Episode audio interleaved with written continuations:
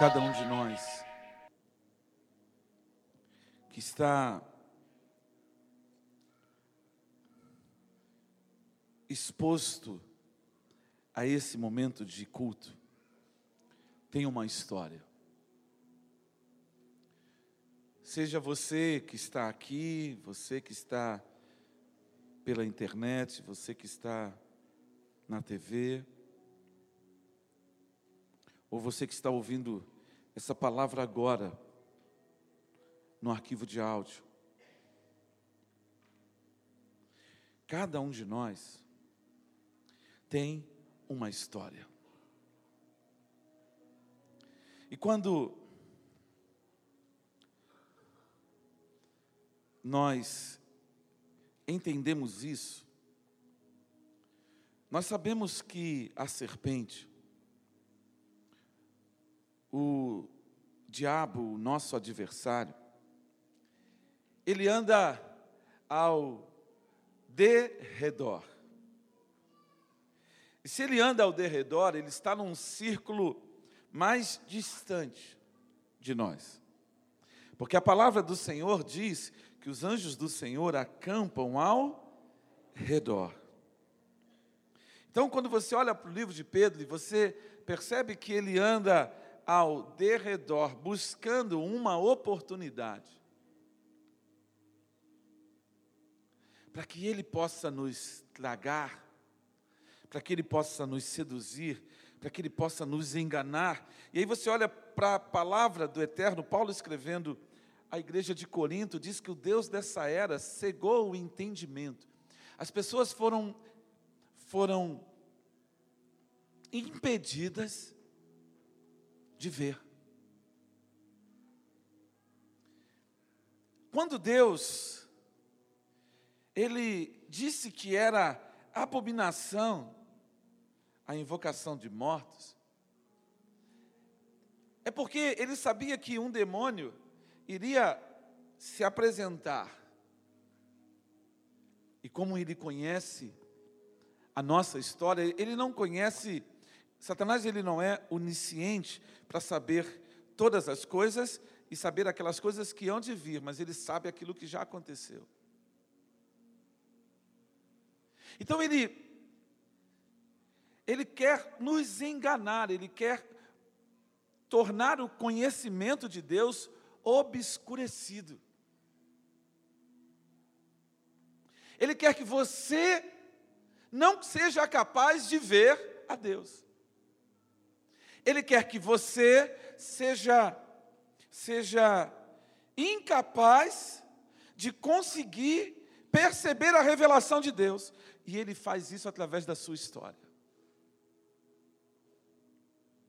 Ele faz isso através da sua bagagem, da sua construção, eu diria, de, dos agregados psicológicos que a gente traz. A gente traz uma linha. E de vez em quando a gente está sendo confrontado por essas coisas que estão, são trazidas juntas, juntas a nós. E aí você percebe que, ou você toma uma decisão de radicalidade, e rompe com essa com esses agregados psicológicos que te que te que te apertam de vez em quando e que vira e mexe estão presentes na sua vida. Ou você vai sempre viver uma vida e é isso que deixa, isso gera uma angústia, porque você vive uma vida aquém do seu potencial. Você vive uma vida fora do que Deus estabeleceu para você. E como é que ele faz isso? Ele usa figuras de autoridade nas nossas vidas. Ele usa um pai, ele usa uma mãe, ele usa um professor, ele usa um tio, ele usa uma tia, ele usa um avô. Ele vai usando essas estruturas e muitas vezes essas pessoas na nossa caminhada deixaram marcas e todos nós sabemos por quê? Porque os nossos pais, eles não são perfeitos. O meu pai não era perfeito, a minha mãe não era perfeito, eles, eles, eles são imperfeitos, todos nós somos imperfeitos. E muitas vezes, tentando acertar, nós erramos. E aí é que a gente percebe que Ele nos dá uma direção clara na Sua palavra, para que nós possamos alinhar a nossa vida a Ele. Fala assim: o meu Deus quer estabelecer, quer estabelecer um alinhamento comigo.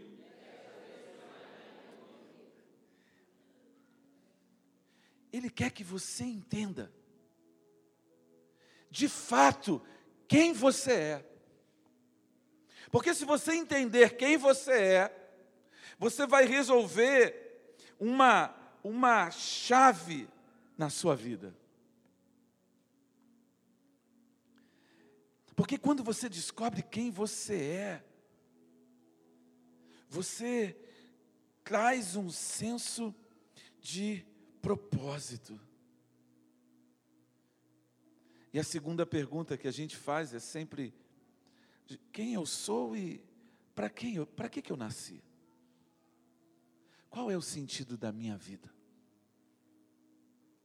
É aí, queridos, que nós precisamos nessa noite pegar o nosso nosso cordão umbilical e cortar e colocar esse cordão em Deus. E a primeira coisa que eu quero dizer para você é que para Deus, repita comigo, para Deus é uma impossibilidade não me abençoar. Até mesmo quando Deus nos disciplina, Ele está promovendo conserto, porque é impossível para Deus negar-se a si mesmo. Então, quando Deus ele age no mundo com justiça, Hebreus no capítulo 12 fala que toda disciplina ela, ela, ela produz um peso quando ela vem, ela produz uma dor, mas essa disciplina é benéfica. Então, como Deus ele é amor, como ele é a própria essência do amor, Deus está o tempo todo, ele, ele está promovendo um jeito de que nós possamos estar sempre alinhados com Ele. E aí, Tiago, no capítulo 1, versículo 17 e 18, ele, ele ensina algo que faz a gente entender que não existe outra possibilidade em Deus, porque Tiago diz assim: toda boa dádiva e todo dom perfeito vem do alto, descendo do Pai das luzes, que não muda com sombras inconstantes. Noutra tradução da mensagem, ele diz: Tudo o que recebemos, que é bom e perfeito, só pode vir diretamente do Pai das luzes. Porque nele existe plena firmeza, nele não existe instabilidade. E aí há uma coisa que Deus fez. Eu fico cada vez mais impactado quando eu penso na criação.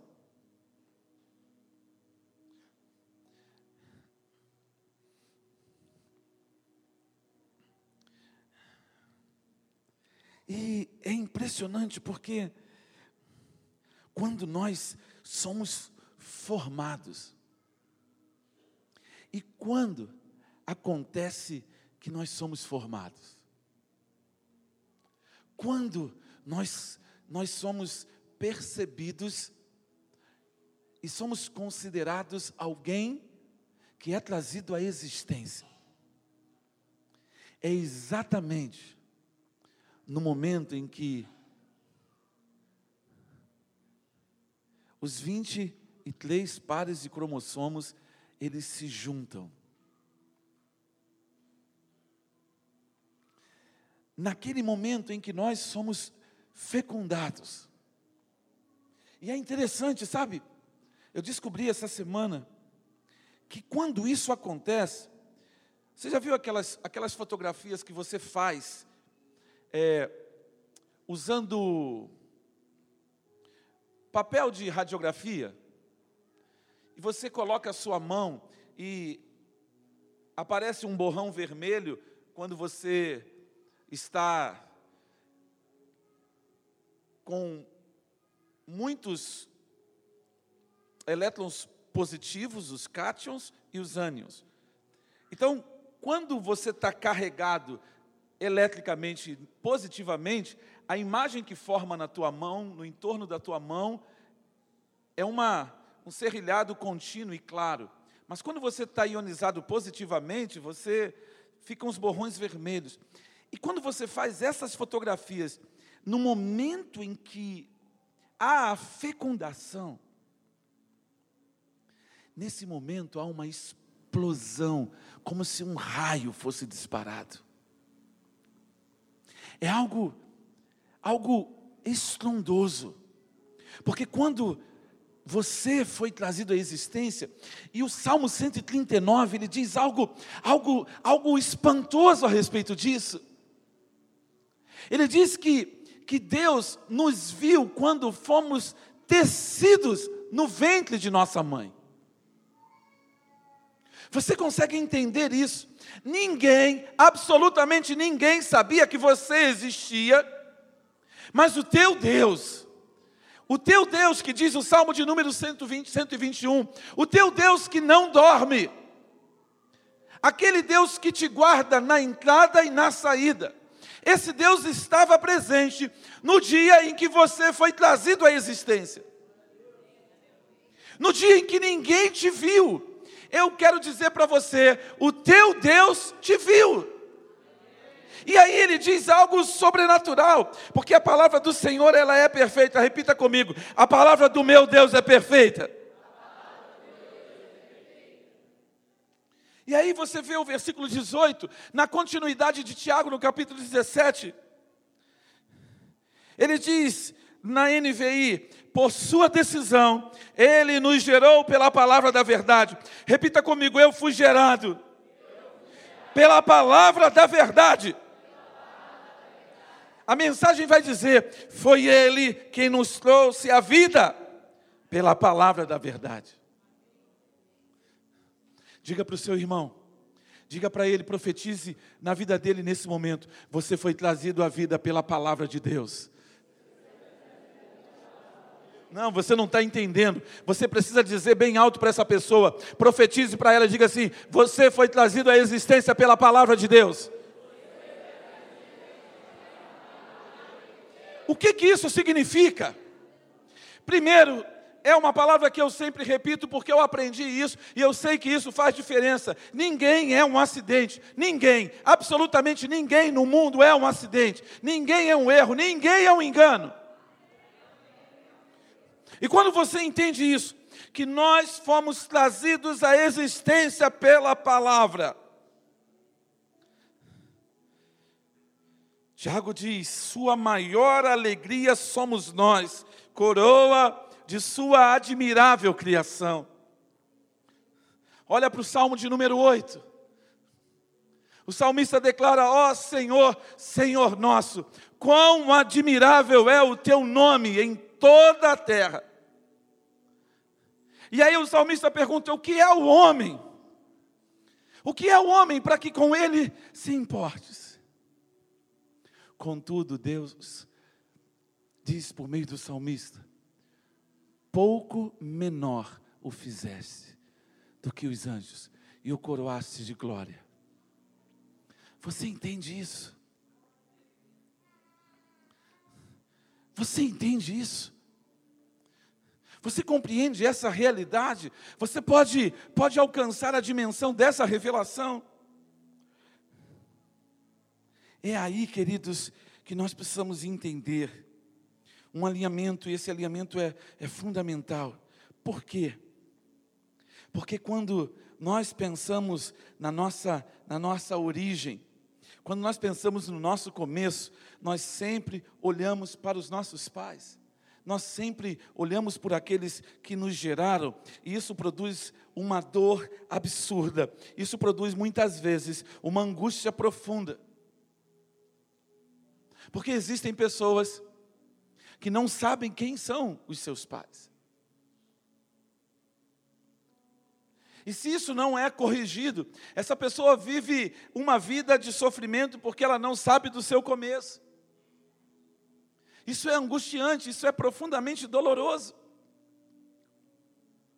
E se a gente entender o que, que ele quer produzir na nossa vida, nós vamos entender que esse Deus, com quem nós estamos envolvidos, é um Deus maravilhoso, é um Deus surpreendente, é um Deus que nunca, nunca vai nos decepcionar, Ele nunca, Ele nunca vai nos frustrar.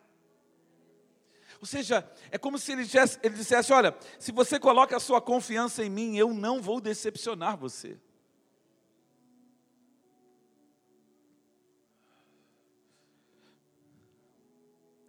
Eu não vou decepcionar você. E aí eu quero caminhar com você para um segundo texto que vai confirmar essa declaração de Tiago. João no capítulo 1, versículo 12 e 13. Ele diz: Contudo, aos que o receberam, aos que creram em seu nome, deu-lhes o direito de se tornarem filhos de Deus. Mas houve os que o quiseram de verdade, que acreditaram que ele era o que afirmava ser, e que fez o que disse ter feito. Ele fez deles, seu povo, os filhos de Deus. O versículo 13, na NVI diz: Os quais não nasceram por descendência natural, nem pela vontade da carne, nem pela vontade de algum homem, mas nasceram de Deus. Você pode dar um glória a Deus?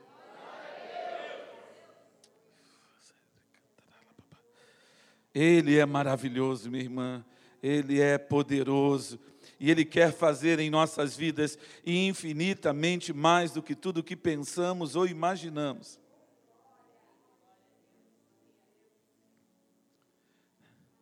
A tradução da mensagem no versículo 13 diz: Ele fez deles seu povo, os filhos de Deus, filhos nascidos de Deus. E aí, Eugene Peterson diz: não nascidos do sangue, não nascidos da carne, não nascidos do sexo.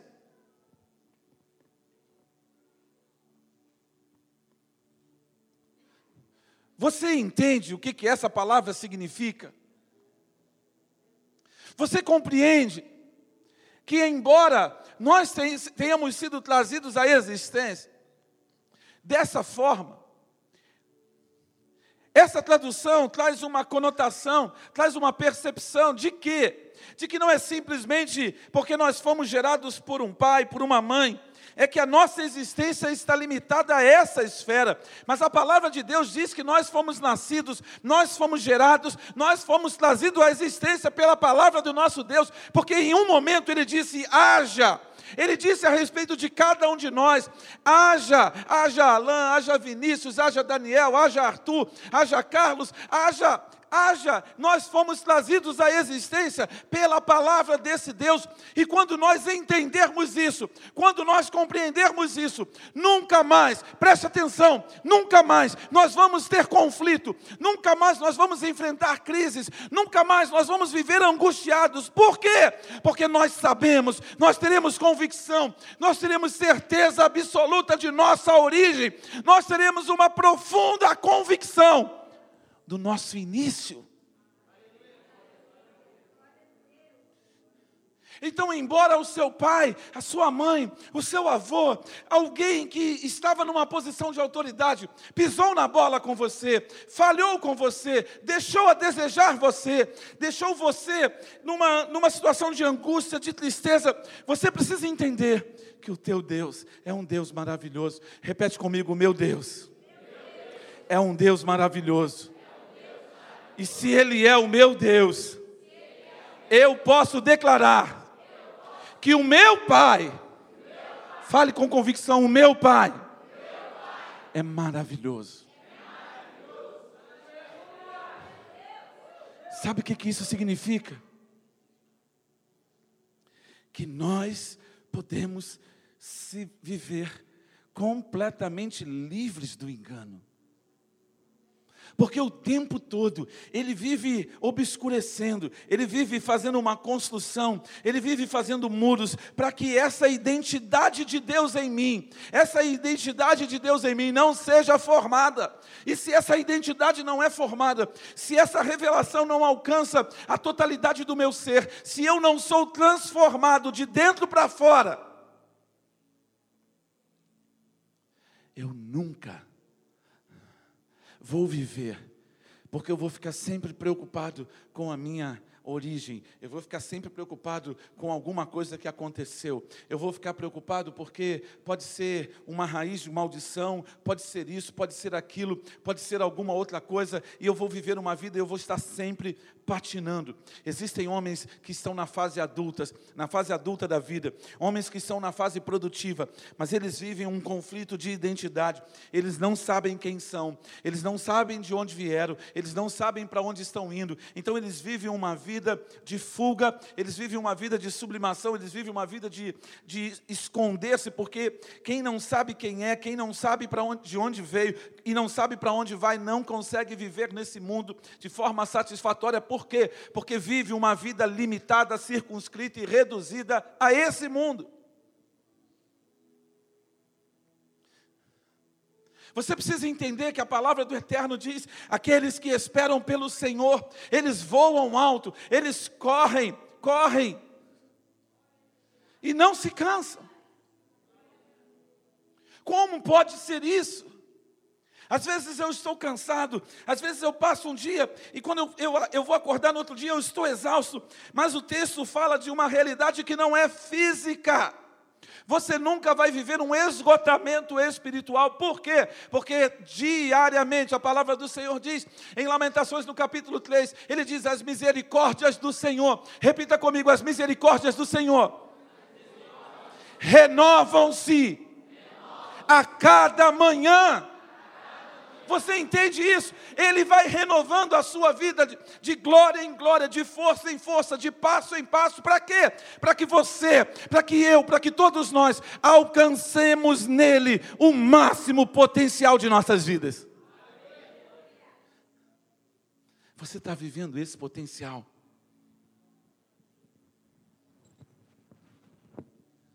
Eu quero te perguntar nessa noite: você está vivendo esse potencial? Você está vivendo a vida nessa dimensão. Você está vivendo a plenitude de Deus em sua vida de tal forma que você vive uma vida exuberante. Onde você consegue perceber os céus se abrindo sobre a sua vida. Onde você percebe os anjos de Deus subindo e descendo sobre a sua casa. Como é que você vai acordar amanhã? Se é que nós vamos acordar, mas vamos imaginar que amanhã nós vamos levantar, vamos estar vivos. E eu pergunto: como é que você vai levantar? Você vai levantar com a disposição de um derrotado? Você vai levantar com a disposição de quem já perdeu, você vai levantar com o argumento de que a sua vida é uma tragédia, de que a sua vida é uma angústia, de que você vive a frustração, ou você vai acreditar, ou você vai crer e vai confiar na promessa que Deus diz para você: você não foi nascido, você não foi gerado por ninguém, você é fruto do meu desejo. Ele vai soprar em você. Ele sopra. Quando você se levanta, você se levanta numa nova disposição. Cara, pode parecer que está tudo perdido, pode parecer que está tudo dando errado. Pode parecer que não existe saída, mas eu quero dizer para você que você vai entender que Ele é o Deus que abre porta onde não existe porta, porque Ele é o Deus que, por Sua palavra criativa, Ele cria uma porta, Ele diz: haja a porta e a porta é criada. Ele tem todo o poder e toda a autoridade. O que é preciso, queridos, é que nós nos movamos. E o que, que significa que nós vamos nos mover? Significa, primeiro, que nós não vamos desistir. É algo tremendo. Sabe por que, que as nossas vidas não fluem?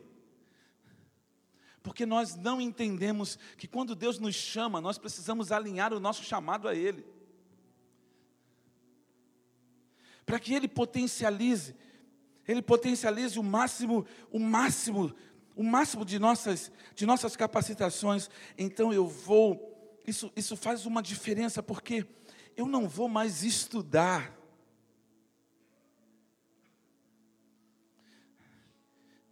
Eu não vou mais estudar para cumprir uma simples obrigação acadêmica, seja ela em qualquer nível. Mas eu vou estudar, eu vou me preparar, porque o meu Deus vai usar o máximo do meu potencial. Então, quando eu entrar na sala de aula, eu vou olhar para aquele professor, e eu vou prestar atenção naquela matéria, eu vou ouvir o seu ensino, e eu vou prestar atenção no conteúdo que ele está transmitindo para mim, e eu vou aprender aquilo que ele está ensinando ali na sala de aula. Porque Deus vai usar o máximo do meu potencial para produzir glória para Ele. Porque Ele não divide a sua glória com ninguém. Então eu, eu me deixo, eu me deixo moldar, eu me deixo lapidar, eu me deixo ser usado. Então Deus me chama para me dar um encargo, então eu me alinho a Ele. Se é, Ele precisa que eu estude o idioma, eu vou estudar.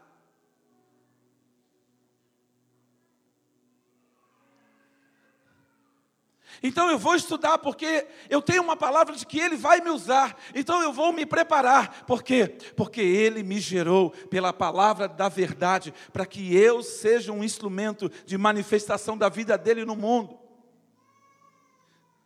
Então você entende que a gente não vive mais, a gente não vive mais cambaleando, a gente não vive mais andando em círculos. A gente tem um, um, uma meta, a gente tem uma identidade, a gente sabe para onde está indo, então a gente se prepara, a gente se dedica, a gente trabalha arduamente.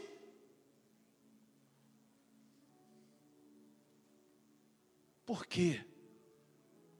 Porque Ele nos comissionou, Ele nos chamou, Ele soprou tudo na tua vida pode estar ruindo, mas você não vai desistir. Por quê? Porque Abacuque nos ensinou isso. A visão foi gravada no coração dele, e Deus disse a Abacuque: corra com a visão, corra com a visão, porque ela tarda, mas ela vai se cumprir. Então Abacuque, no final da sua história, ele diz: ainda que a figueira não floresça, ainda que não hajam frutos na videira. Ainda que fale a produção de azeitonas. Ainda que toda a terra clima e os montes sejam lançados no mar. Todavia, eu me alegrarei no Deus da minha salvação.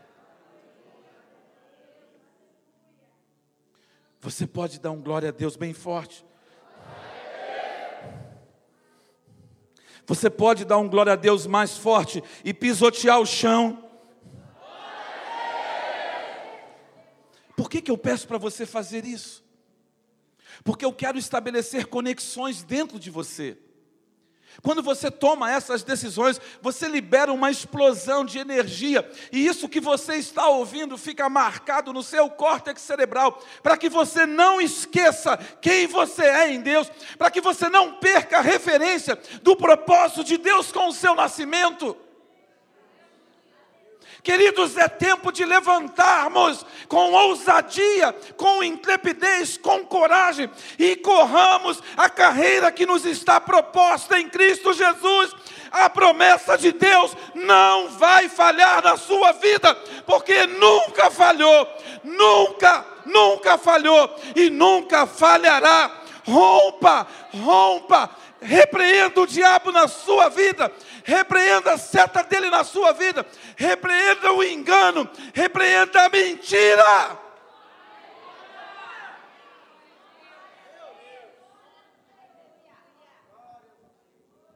E caminhe, caminhe, avance, trabalhe, estude, chega de preguiça. Chega de desculpa, chega, diga e dê um basta numa cultura de vitimação. Pare de dizer que alguém é responsável por você estar onde você está. Você está onde você está, porque você fez escolhas para estar nesse lugar. Ainda que essas escolhas sejam fruto das suas dores, mas você fez as escolhas, você escolheu ficar você escolheu sair, você escolheu ir, você escolheu comprar, você escolheu vender, você decidiu.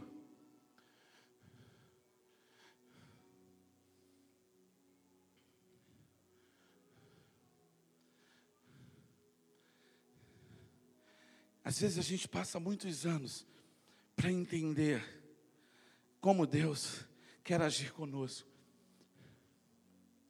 E aí, quando a gente alinha ele pega a nossa vida e começa a fazer coisas surpreendentes, mas aí, às vezes, quando ele começa a agir, a gente descobre que é tarde demais.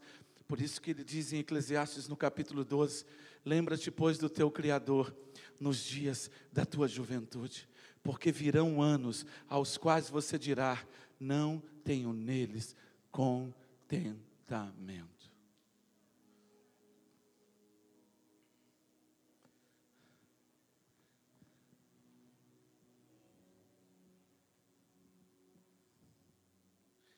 Eu não quero botar um alvo na vida de ninguém, mas eu tenho pessoas nessa comunidade que Deus as está preparando para algo sobrenatural. Eu vejo isso. Eu vejo essas pessoas agindo com determinação, agindo com afinco, e Deus começa a tratar na vida delas, Deus começa a operar na vida delas, e elas começam a mudar a sua atitude, começam a mudar a forma como elas olham para o mundo, começam a tomar posições não alinhadas com aquilo que o mundo diz, mas alinhado com aquilo que a palavra diz. Mova-se pela palavra, nunca mova-se por nenhuma notícia, nunca mova por nada que não seja a revelação de Deus na sua palavra. Mova-se pela revelação de Deus e você vai ver. Sabe por quê? Porque Ele tem cuidado de nós. Uau, quando você olha para Paulo, quando você olha para João, aquele no capítulo 4, quando João, aquela voz que ouviu, diga para ele, diz: Vem para cá. Eu quero te mostrar. Ele ouviu a voz que o chamou.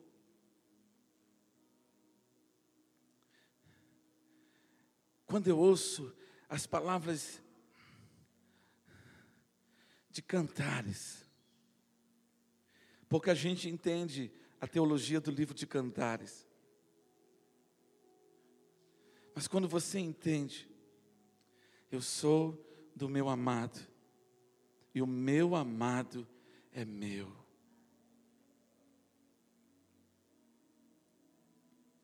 Você entende porque o Espírito Santo, em alguns momentos você tem que tomar algumas atitudes e às vezes, às vezes isso acontece comigo. Eu quero dormir ou eu quero fazer outra coisa, mas ele vem com uma resolução bem forte no meu espírito e ele diz: vá e faça o que você tem que fazer. E aquilo, aquilo entra no meu espírito como algo que ativa uma ativa e libera uma energia, um poder que me põe de pé a despeito de todo o cansaço. Só que isso é para todo mundo. Eu não sou o modelo, o modelo é a palavra. O modelo não é você, o modelo é a palavra. Por isso que Paulo, no capítulo 4 da segunda carta ao, ao jovem Timóteo, ele diz: Combati o bom combate. Há combates, há desafios, há. Existem obstáculos essa semana, conversando com o irmão, ele falou: as pessoas querem remover o obstáculo. Querem remover o obstáculo, mas Deus fala: se há um obstáculo, você vai achar um caminho por entre ele, por baixo dele, por cima dele, mas você vai avançar. Por quê? Porque há um propósito. Paulo deixa muito claro: combati o bom combate. Há um combate e há uma carreira. O que, que é uma carreira? Há um, um, um movimento que você tem que fazer ao longo de toda a sua vida. Ele combatiu o bom combate. Ih, deu branco. Acabei a carreira, não é? Não é isso? É, acabei a carreira. Mas ele diz: acabei a carreira e guardei a fé. Ele nunca perdeu a fé. Porque a fé é o firme fundamento. Então você entende? Então você compreende, olha o que Paulo diz. Escrevendo aos crentes da igreja de Éfeso, no capítulo 3, versículo 14, ele diz: Por essa razão, ajoelho-me diante do Pai, do qual recebe o nome toda a família, do qual recebe o nome toda a família nos céus e na terra, Oro para que com as suas gloriosas riquezas, riquezas, ele os fortaleça no íntimo do seu ser com poder por meio do Espírito Santo. Na mensagem ele diz: Minha resposta é ajoelhar-me na presença do Pai, o magnífico, magnífico Pai dos céus e da terra. Não me canso de pedir que Ele os fortaleça em seu espírito, não com força humana, mas com o seu glorioso poder interior, para que Cristo viva em vocês é Cristo vivendo em você. Então você vai entender, você vai perceber esse poder que vai infungir através de você. Mas você tem que tomar uma atitude. Você tem que tomar uma posição. Você não pode retroceder.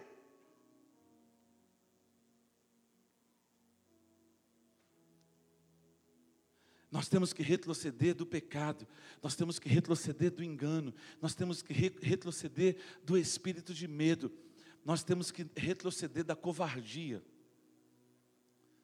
Porque Deus não nos deu espírito de covardia. Sabe o que, que é? Você pegar, abrir a graxa. Se você não sabe disso, pega uma graxa preta em casa. Não tem sapato. Não tem sapato de homem em casa. Vai no mercado, compra uma graxa preta. Faz um ato profético você lá. Pega a graxa, passa no rosto assim, ó. E entra para o teu quarto e faz guerra. E expulsa, tira tudo o que tem que ser tirado da sua casa. E a partir daquele momento, se mova numa nova revelação.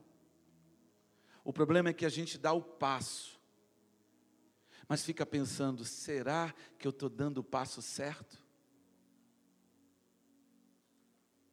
A gente ora por um dia, por dois dias, por três dias, por cinco dias, e acha que vai se transformar muitas vezes, porque às vezes é assim, você faz assim, ó, num instalar de dedo, e uma situação muda.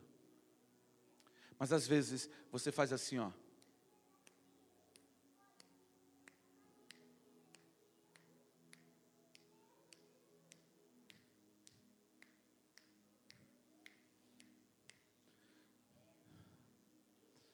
E a situação parece que não está mudando. Sabe por quê?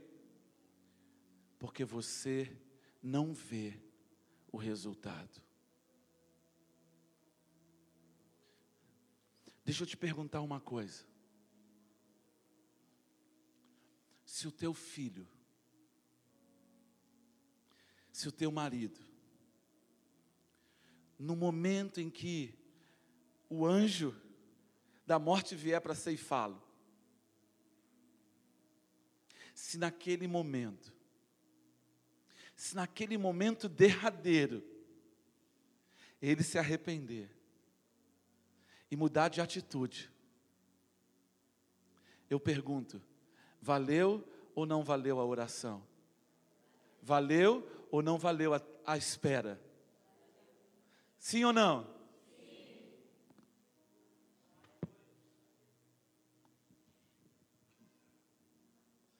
Então, não desista. Ele disse para Bacu que ainda que demore, não tardará. Por quê?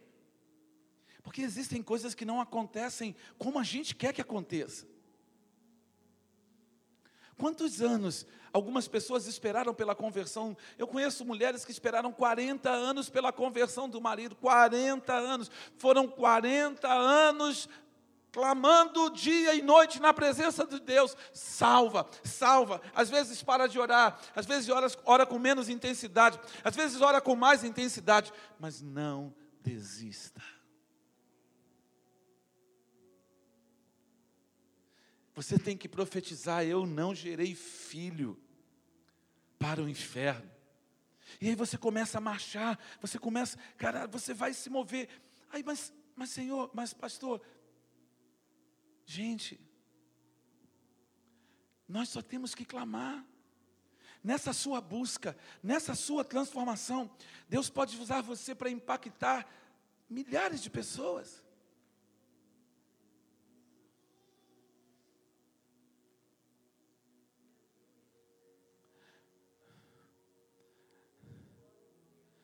Quando o juiz Enico fala com a mulher, naquela parábola, Jesus pergunta: quando porventura vier o filho do homem, ele achará fé na terra?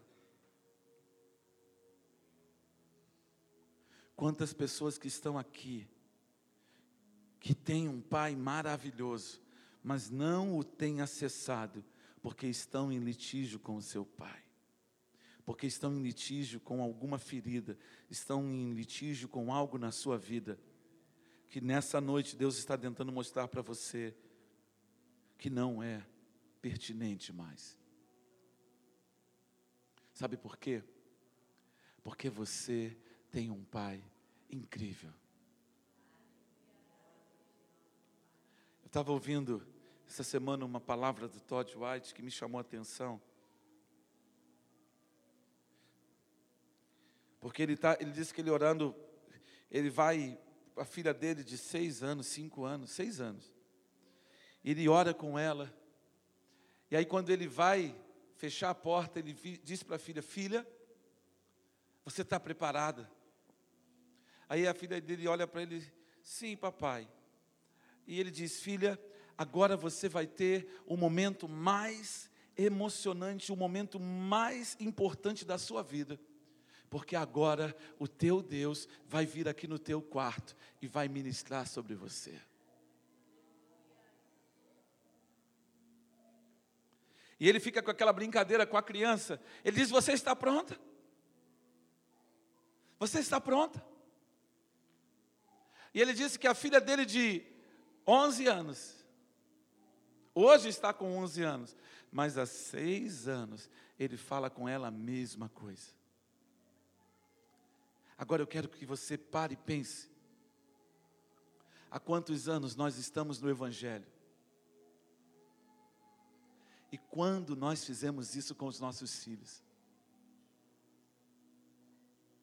Quando nós ensinamos os nossos filhos a ter relacionamento com o Espírito Santo, a ter relacionamento com Deus, falar: Espírito Santo, vem comigo. Quantas vezes nós ensinamos os nossos filhos a dançar com o Espírito Santo? Quantas vezes você já dançou na presença de Deus? Quantas vezes você já se viu completamente rendido, em que você se prostra no chão, deitado diante do Deus eterno, porque Ele te visitou?